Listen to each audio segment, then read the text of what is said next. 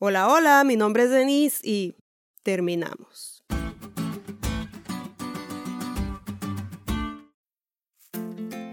Feliz sábado chicos.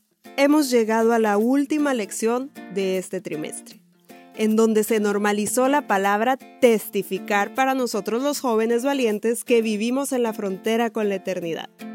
Después de recordar que el mejor testimonio es una vida transformada, que las personas se ven a través de los ojos de Cristo, que hay posibilidades ilimitadas para los que ponen el yo a un lado, que debemos contar a gran voz la historia completa de Jesús, hoy daremos un salto de fe.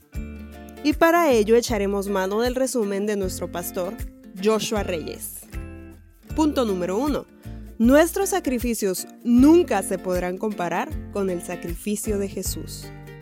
Todo el tiempo que invertiste en que una persona conociera, las llamadas que hiciste, los mensajes que enviaste, el dinero que no tenías y usaste, todo aquello que diste para que otros conocieran que Jesús salva, en nada se compara con el sublime hecho de que Cristo nos da vida eterna.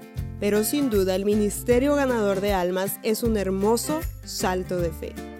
Nunca comprenderemos a plenitud lo que Jesús hizo por nosotros, pero como dice el pastor Joshua, a la luz de la eternidad, nada de lo que hemos hecho parecerá un sacrificio.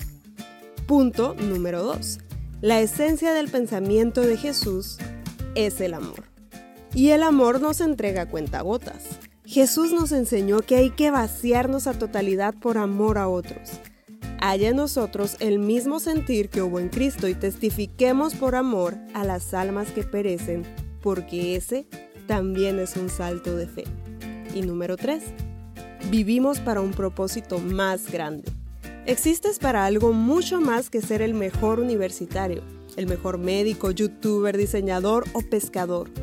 Dios no solo quiere darte una barca llena de peces una vez en tu vida, quiere darte una vida eterna y que participes con Él en la misión de salvar almas. Como dice la lección, puede que Dios no te esté llamando a dejar tu profesión hoy, pero te está llamando a un propósito extraordinario y es compartir su amor y ser testigo de su verdad para la gloria de su nombre.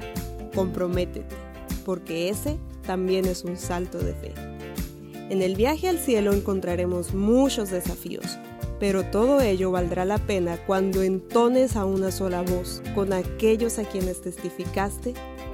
Digno es el Cordero que ha sido sacrificado de recibir el poder, la riqueza y la sabiduría, la fortaleza y la honra, la gloria y la alabanza.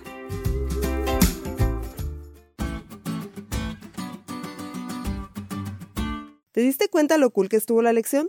No te olvides de leerla y compartir este podcast. Es todo por hoy, pero mañana tendremos otra oportunidad de estudiar juntos.